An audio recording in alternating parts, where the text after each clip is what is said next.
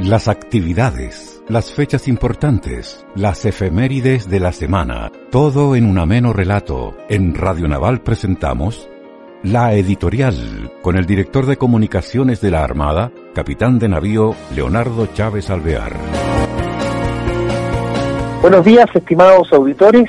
Los saludamos desde la Dirección de Comunicaciones de la Armada en esta nueva editorial que hacemos con mucho cariño junto a nuestra querida Patricia Silva, forma virtual desde los estudios de la Dirección de Comunicaciones de la Armada, utilizando esta plataforma que es www.radionaval.cl. ¿Cómo estás, Patricia?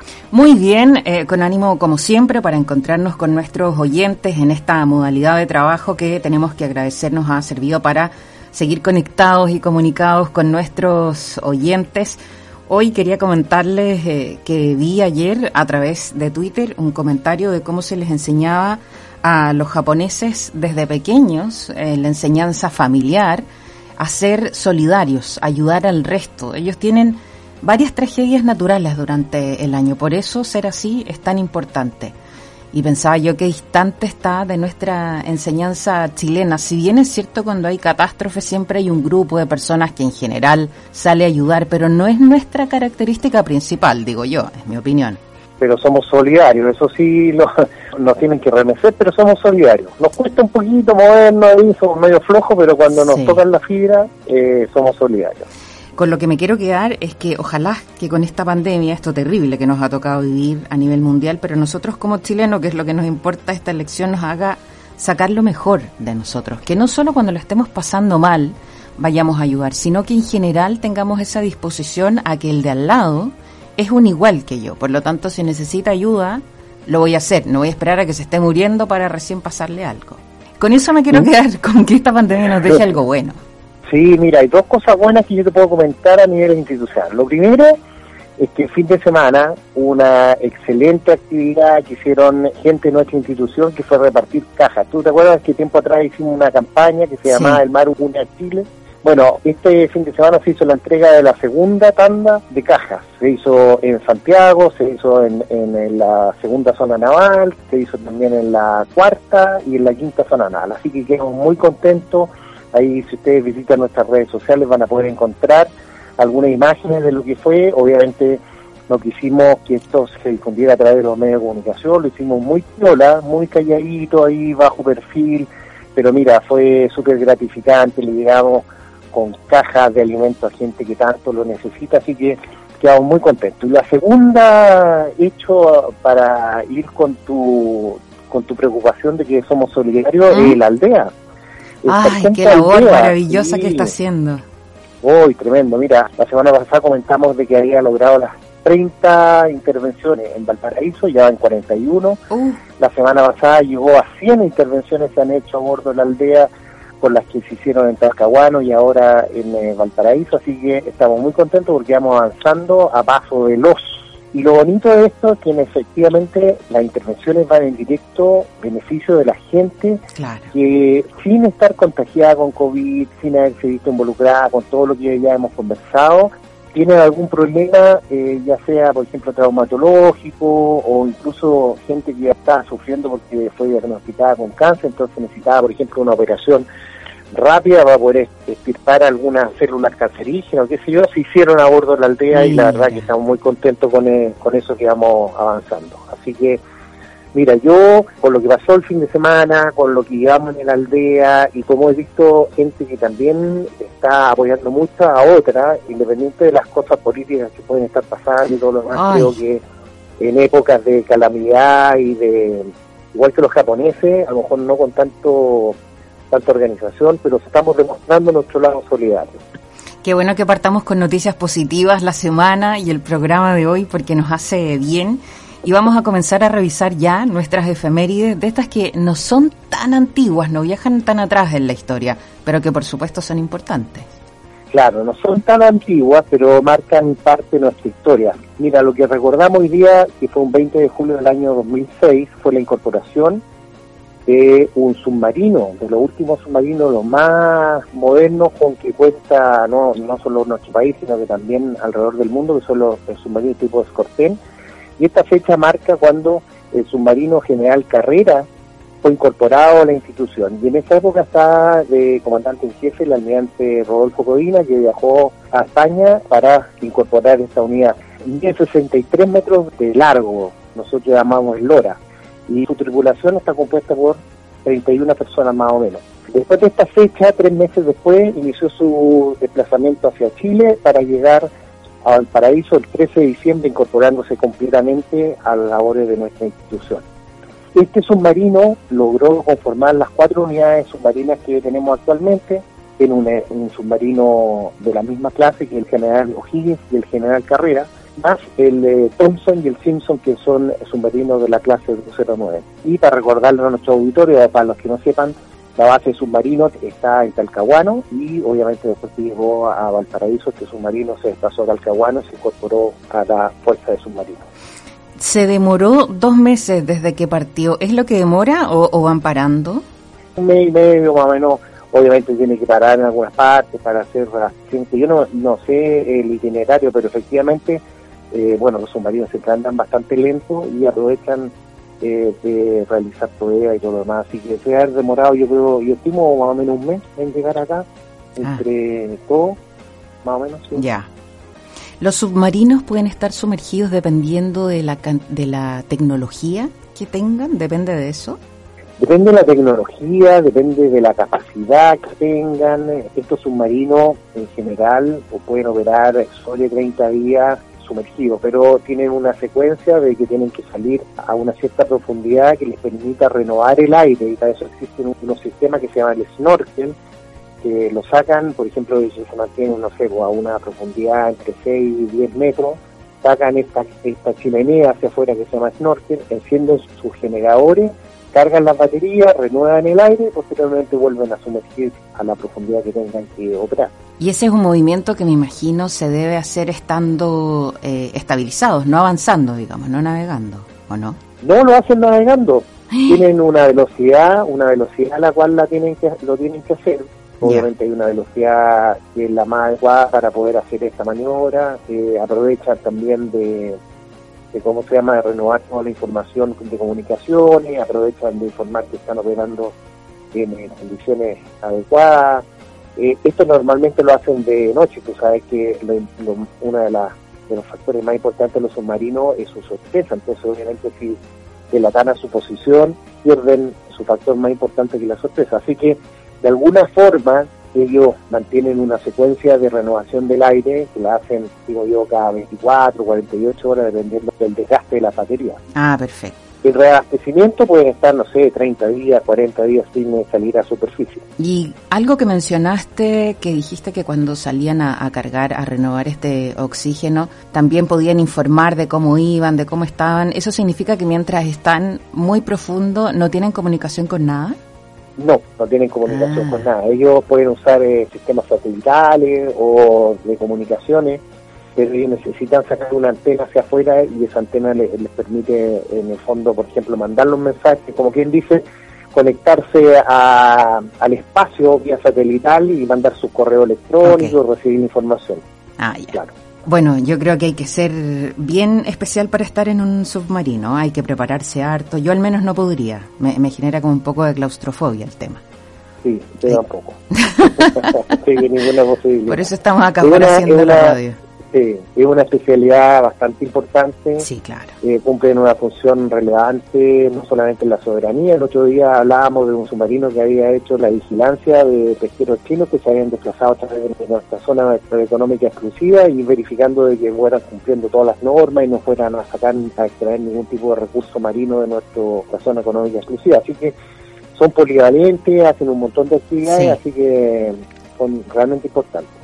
Vamos hasta la efeméride de este 21 de julio, día martes, hoy un día épico en la historia, siento yo, yo lo definí así, porque siento que es un día que está, que estuvo cargado de emociones en la historia, súper emotivo. Este es el lugar donde siempre debió haber estado el hecho que le vamos a contar ahora. Mira, decía adelante, son cosas que no pasan hace mucho tiempo. Estamos hablando de 30 años atrás. Yo ya no estaba en la escuela naval, había egresado el año anterior, así que imagínate el tiempo que había pasado. Pero mira, después de 111 años de que se produjo el combate naval de Iquique, el 21 de julio del año 1990, por eso decía que yo ya no estaba en la escuela, fue donada a la Armada de Chile por parte de la familia de Arturo Prat la espada con la cual el 21 de mayo de 1879 el comandante Prat abordó el Huáscar y donde falleció producto del combate. Ya para recordarle a nuestro oyente, a nuestros amigos, que efectivamente esa posteriormente, volviendo a sido un, trofeo tremendo de guerra, volvió a manos de la viuda del comandante Prat, de Carmela Carvajal, y ella lo atesoró seguramente por mucho tiempo, hasta que falleció y posteriormente fue pasando en la familia. Bueno, se mantuvo en la familia del comandante Prat hasta que en esta fecha en unas gestiones que se hizo a través de la familia. La familia dijo vamos a donar la espada Prat, pero la espada Prat tiene que quedar, eso fue la condicionante, tiene que quedar en la escuela naval. O sea, no puede quedar ni en el Museo Marítimo, ni en la Comandancia Jefe, la espada Prat tiene que quedar ahí. Esto se produjo en el año 1990 y, y uno de los actores principales fue el cadete Pablo González. El cadete Pablo González, que fue el que tuvo que pasear por el frente de la escuela naval, rindiendo honores, pues la familia entregó la espada armada, se la entregó a él y él paseó frente a la escuela naval, se le rindieron los honores de militares y posteriormente quedó custodiada en un lugar muy especial. Con el tiempo se le hizo un lugar muy destacado que ahora se llama el Salón de la Espada, donde se encuentra en un salón precioso con muchas reliquias en torno al combate naval de Quique y que es un lugar donde los cadetes pueden ir a vivir en forma personal, directa, con estos símbolos que son tan relevantes para su formación y para lo que ellos van a desempeñarse a futuro. Qué emocionante eh, entrar a ese salón, para los chicos sobre todo. Es tremendo, tremendo, súper emocionante. Ya ahora nos acercamos a la con la Naval, así que vamos a ver si podemos hacer alguna actividad que tenía ahí para mostrar. El presidente de la República en esa época, en el 1990, era Patricio Elwin, y el comandante en jefe de la Armada era Jorge Martínez, ambos ya fallecidos que participaron de esta ceremonia. Y el cadete Pablo González, ¿tú sabes dónde está? No. ¿En su casa? ¿En cuarentena?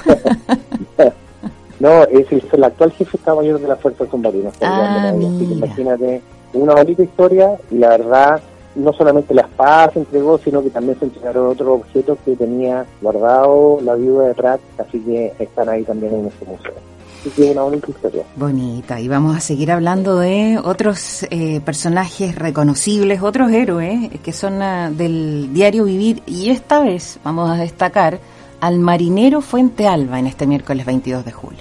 Mira, destacamos al marinero Fuente Alba porque fue un personaje tremendo en nuestra historia. Eh, le recuerdo a otros auditores que él falleció en la era compañero de la Janequeo, que tuvo ahí un tremendo accidente en, la zona sur, cerca de, Valdivia. Esto fue en el año 1966 y obviamente producto del accidente mucha gente quedó en el agua y él trató de rescatar a, sus compañeros. El marinero Fuente Alba tiene una característica muy importante, que no tiene que ver con lo que estamos celebrando hoy día, pero yo diría que el único que ha recibido en dos ocasiones la medalla del valor una fue eh, también por rescatar, porque era abuso salvadaje, por rescatar a un compañero en un accidente y esto fue después de fallecido que también se le dio la medalla al valor. Bueno, lo que recordamos acá efectivamente es que se bautizó un patrullero, el primer patrullero con el nombre de Marinero Alba. Era una embarcación que prestó mucho tiempo su servicio en el área de Puerto Williams, apoyando ahí a todo lo que era la, la flotilla de las torpederas el marinero va Era una embarcación de aproximadamente 830 toneladas. Mira, él marcado su vida por ayudar al resto. Fue alguien valiente, héroe durante su vida. Así es. Qué linda estas historias, me encantan. Bueno, el buque se dio de baja después de 18 años de servicio y actualmente el nombre de Marinero Fuente Alba lo lleva un buque de vigilancia oceánica que es el OPD Fuente Alba que tiene ah. su puerto, puerto base en Punta Arenas y que también tiene la posibilidad de ir a la Antártica. Mira, es un bonito homenaje cuando gente se le hace un reconocimiento con su nombre en una unidad. Yo creo que es tremendo. Uno normalmente nosotros nos acordamos aquí de O'Higgins, Carrera, que, que comentábamos recién, eh, Prat, pero también hay héroes de la paz como fue el, el, marinero Alba y también el cabo Otter, que los dos fallecieron ahí salvando a sus compañeros, así que un bonito homenaje que le hace la institución a estos héroes de la paz que fallecieron hace bastante tiempo. Estamos en Radio Naval revisando la editorial de esta semana y el 23 de julio, este 23 de julio, nos lleva a hablar de un ejercicio internacional tan importante donde Chile ha sido protagonista en más de alguna ocasión. Estamos hablando de UNITAS. ¿De qué se trata? Contémosle a nuestros oyentes. Mira, el ejercicio UNITAS, bueno, muchos de nuestros auditores tienen que saber. Bueno, es un ejercicio que nació por ahí por el año 1960 y que nació en el contexto de, en esa época de la Guerra Fría ya frente a una amenaza, una eventual amenaza de la Unión Soviética, se empezaron a hacer estos ejercicios. Y Chile participó desde el principio, se hizo el primer ejercicio en agua de Venezuela. Y el objetivo eh, no ha cambiado mucho, básicamente era entrenar, capacitar, cooperarse entre las distintas marinas y establecer vínculos para poder operar en caso de que fuera necesario. Eh, lo que celebramos el día 23 de julio, que fue en el año 2006, es que eh, en esa oportunidad le tocó a Chile ser el anfitrión de este ejercicio. Y se congregaron, eh, este ejercicio se hace normalmente en el área norte, que obviamente tiene aguas más calmas como para poder hacer buenos ejercicios, y se concentraron en la bahía de Mejillones.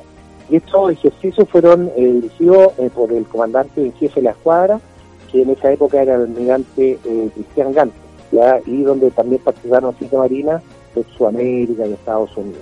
En total participaron 22 unidades que saltaron un 27 de julio rumbo al sur para recalar de vuelta después de toda la operación y todo lo demás en Valparaíso por ahí por el Estrecho de Agua. Así que fue un buen ejercicio. Seguimos avanzando en las efemérides de esta semana y llegamos hasta el 24 de julio, donde vamos a saludar a quienes integran la especialidad de electrónica que están de aniversario, así que un abrazo grande. Sí, me sumo a tu saludo, eh, una tremenda especialidad muy importante en todo lo que es desarrollo tecnológico, hay mucha gente que se ha dedicado a esta especialidad y que ha orientado su esfuerzo en eh, traer tecnología, innovación a nuestra institución hay muchos ingenieros electrónicos que participaron, por ejemplo, de nuestra, de nuestra institución, que participaron en la generación de un ventilador para Chile, ASMAR, así que tremendo, porque ya todo es electrónico, ¿no es cierto? Así que no solamente en eso, sino que también en cosas que se han hecho en nuestra institución, así que para ello un afectuoso saludo. También te quiero contar, estimada Patricia, auditores, que un día 24 de julio también se celebra pero del año 1889, su primer viaje de instrucción que realiza la corbeta General Baqueano. Este viaje partió desde Valparaíso, fue a Isla Pascua, Vancouver, Francia, Honolulu, Yokohama, Nagasaki, Shanghái, Hong Kong. En esa época, que quiero hacer yo.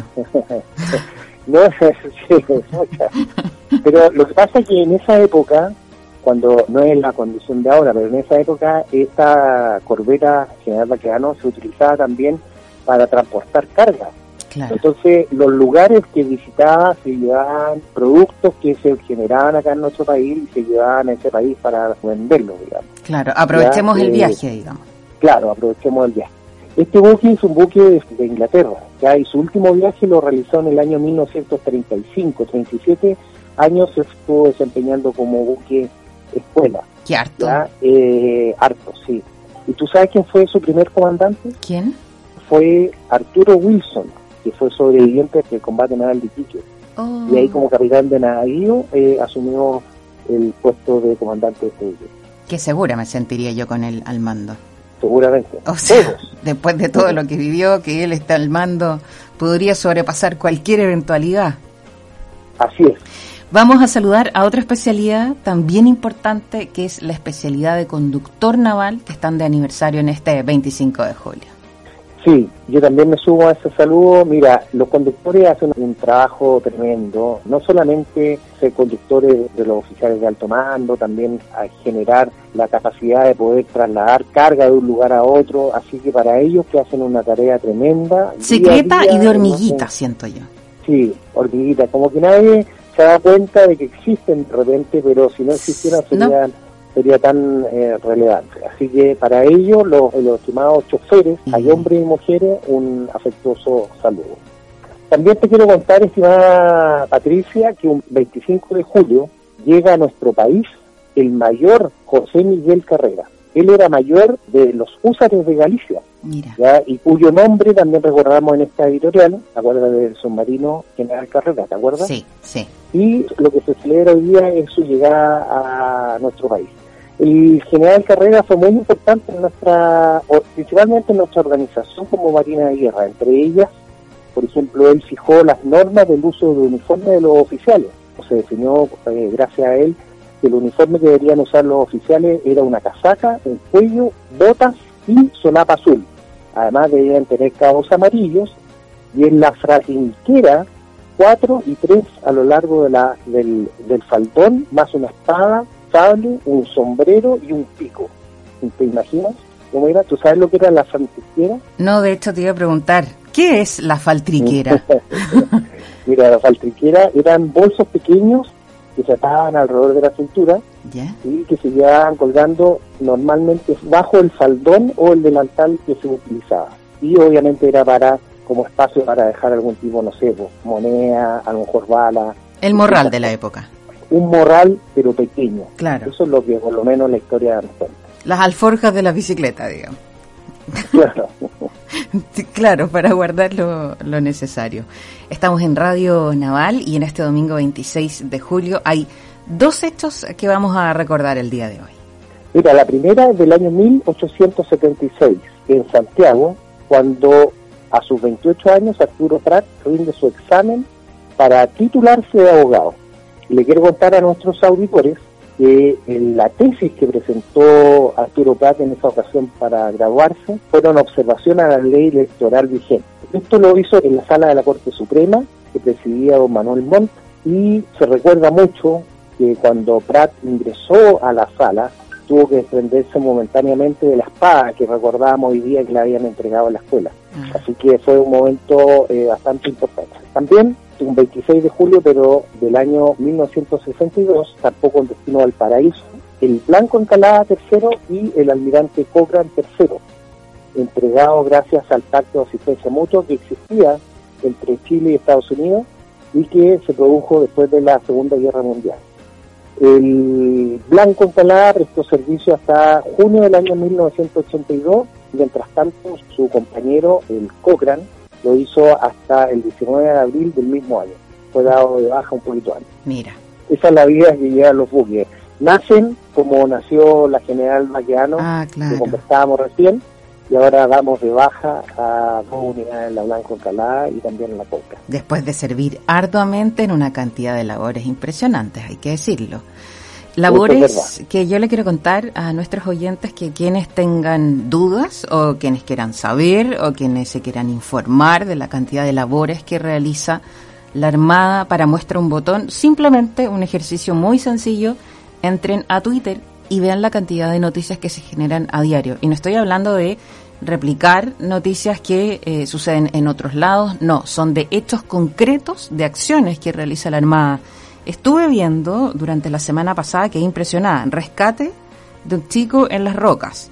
Eh, gente que estaba robando mariscos, o sea, es que tuvieron de verdad, eh, es siempre, gente como que no se entera de la cantidad de cosas que hacen es tremenda la cantidad de actividades que había se realizan en el borde costero. Como rescates, como tú el que nombraba, lamentablemente esa niñita que cayó en un roquerío ahí rescatada por gente de la Armada y la lograron eh, estabilizar ahí junto a un trabajo muy importante junto a bomberos.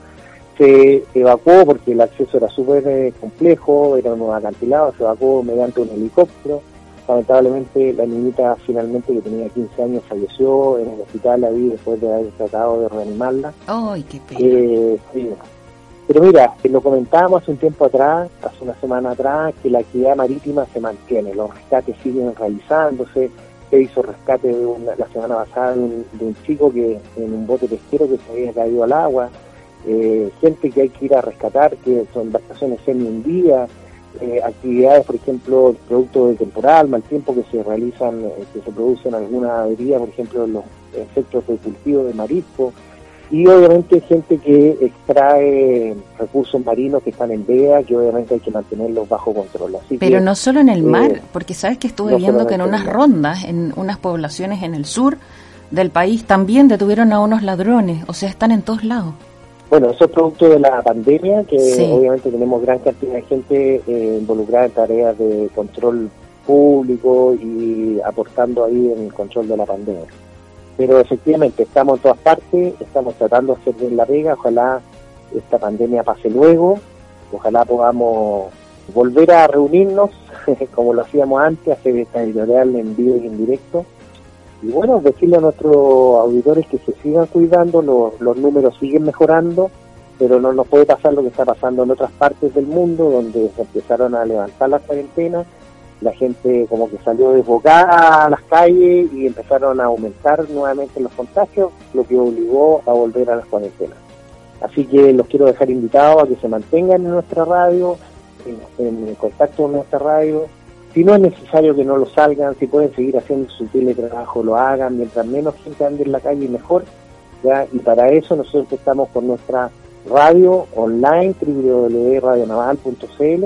También a nuestros auditores que nos escuchan a través de la Archi, que pueden descargar los contenidos en nuestra página web. Así que desearle a todos que tengan una excelente post-cuarentena. Sí, a seguir cuidándose, sigan teniendo paciencia, también a visitarnos en nuestras redes sociales, que estamos en todas, y a escribir las sugerencias a nuestro correo radio arroba direcom.cl. Que esté muy bien, nos encontramos la próxima semana y sigan y cuéntenle a sus amigos que nos visiten en radionaval.cl. Que estén bien, chao.